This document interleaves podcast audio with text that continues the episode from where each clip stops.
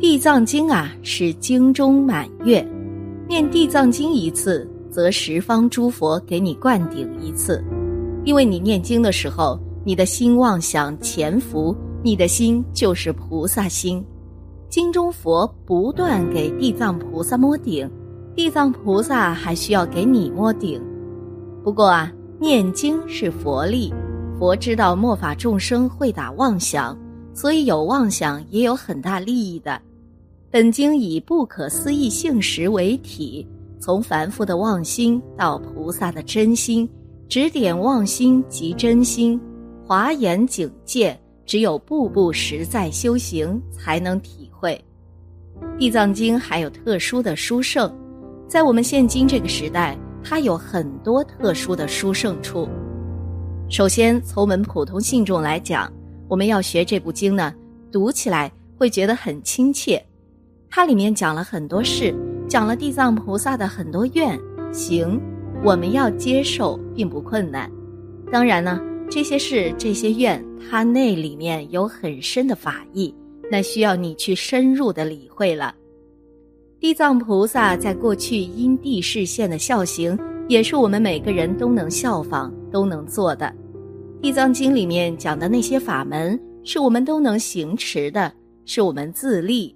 或者我们帮别人、帮自己家里的亲戚、朋友、父母报他们的恩，都能做的，这是他第一个特殊的殊胜处。那么第二，地藏菩萨是受释迦牟尼佛特殊的嘱托，来关照我们末法时代的众生，来度化我们。由于有这样的缘起，我们末法时代的众生修地藏法门。非常容易得到地藏菩萨的加持。以下呢是网友们念诵地藏经的一些所见所闻，让我们一起来看看吧。头痛病愈。一九九八年冬，有一位同修的姐姐来找我，她十几年来呀被一种莫名的头痛折磨着，医生诊断为美尼尔综合症，可是治疗呢却丝毫无用。这种病啊，要是在大街上发作起来，他会连家都找不到。病症严重时呢，班也不能上。十几年来用尽了各种方法，中医、西医各种偏方，但都无济于事。而最近反而愈来愈严重了，反复发作。作为家庭支柱的他呀，在万般无奈之下，开始把最后一丝希望寄托在佛法上。我明白他是真的毫无其他办法了，否则不会来求助于信佛的我。于是我对他说：“佛法中没有办不到的事情，但重要的是看你的心诚不诚。俗话说‘心诚则灵’嘛，我要求你做什么，你能做到吗？”他下狠心思的看着我，只要能让我的病好，什么我都可以做。我说。好，那你吃食斋吧，三天诵一遍地藏经，直到你的病好为止，能做到吗？他说，可以，我能做到。那天他回家后啊，就开始按我说的去做了，结果只诵了几天后，折腾他十多年的头痛病啊，就基本上好了。他和他的家人都为此非常高兴。在写下这个感应前。我特地了解了一下他的现况，从那次病愈啊，直到现在，他的头痛病再也没有复发过。脱离轨道。我小时候在农村，有一位近邻啊，叫绑柱，论辈分呢，我叫他叔叔。绑柱身强体壮，然不幸在九七年的冬天外出时遭车祸死亡，留下老母。妻子和两个女儿，我当时已经在外地工作。一次回到家乡，听说此事时，正值他去世的五七七。因为我每日必诵地藏经，当时心想啊，晚上诵经一定要回向给死去的绑住。晚上，我正准备拿出经本诵经时，忽然看到绑住的灵魂站在院子里，脸色乌青，神色黯然。我担心绑住的灵魂会惊扰到屋里的其他人，就用心告诉他，不要进屋，在外面听经就好了。他就静静地站在外面听，当一部《地藏经》诵完，就不见了。后来我渐渐忘了此事。一日在拜佛之后，忽见眼前一片光明，绑住出现在光明里，神色容光焕发，身形伟岸庄严，与之前显现的灵魂形象大相径庭。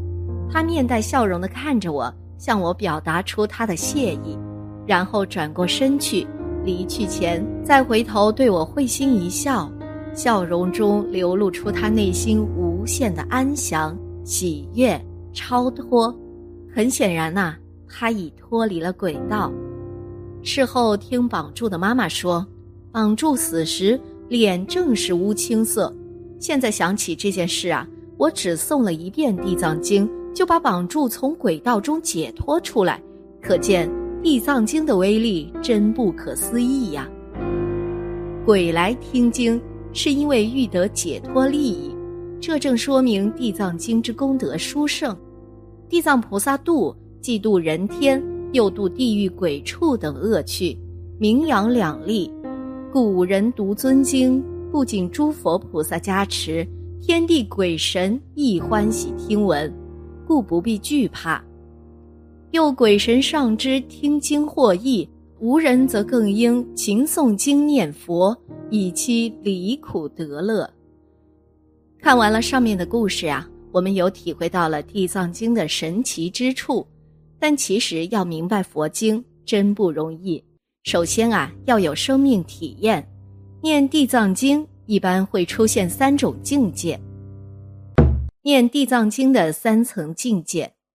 第一层境界认为《地藏经》很简单，每句话都听得懂，不像《金刚经》一样绕口令，感觉很高深。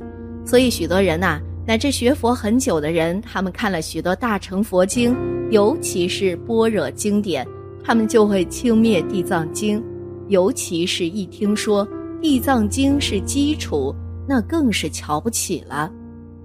这类人呐，是以思维来解读经典。无论修行多久，他永远无法入道。好比世间的专家，他研究道理很多，但他无法入道。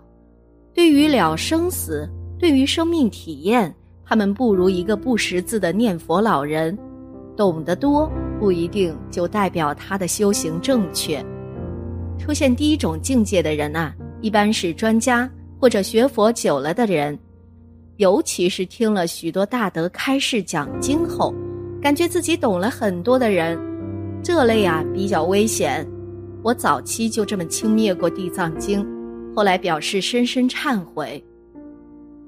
第二层就是喜欢念《地藏经》，但念了会怕，感觉有鬼神听经，也感觉念经能消除业障。这类人啊，他一般不怎么用思维，他用心去念。所以他能打开法界的磁场，接触到鬼神道去，这个境界啊，又比第一类的人要高。虽然他刚学佛，有的刚学佛的人信心很足啊，有的人学佛久了成了老油条了。那这个境界是好境界。这个世界有鬼，不要觉得鬼在地府，他和我们是不同世界。告诉各位。鬼就是我们生命中错误的思维以及错误的行为所导致的。只要我们有业障，身边呐就跟着鬼神。它是我们错误的思维和行动，佛教叫做业力，变现出来的。我们的错误行为会在法界留下痕迹，这个痕迹变现出来啊，它就是鬼了。有的人很排斥鬼，也很怕他。古人讲的“不做亏心事，不怕鬼敲门”，自己做了错事，自然就会怕了。错事有错事的磁场，你要去化解掉这个磁场，这个就是超度了。这一层啊，是《地藏经》的意义。应该来说，普通人念《地藏经》都会停留在第二层上，因为只有消除了错误的思维磁场后。你才能达到第三层。第三层念地藏经时，就好像诸佛菩萨在聚会，认为说《华严经讲的是心地宝藏，地藏经也是，所以属于华严部分。我觉得呢，不仅是如此，更重要的是地藏经本来具足华严的大方广的庄严。我们念经不要去思维，要去念，然后去感知它。你看地藏经中，释迦佛在刀立天有许多菩萨、天龙鬼神都来。后来文殊菩萨、普贤菩萨、观音菩萨、虚空藏菩萨，你看有这么多菩萨都来了。来证明地藏经和地藏菩萨的功德，这个场面中啊，没有声闻、缘觉，只有菩萨，而且一出场就是场面宏大、放光动地的，这个是一场很欢快的聚会。还有一点，在地藏经中出现了许多鬼王，这些鬼王呢，都是佛菩萨再来。为什么证明啊？因为啊，佛在这部经中。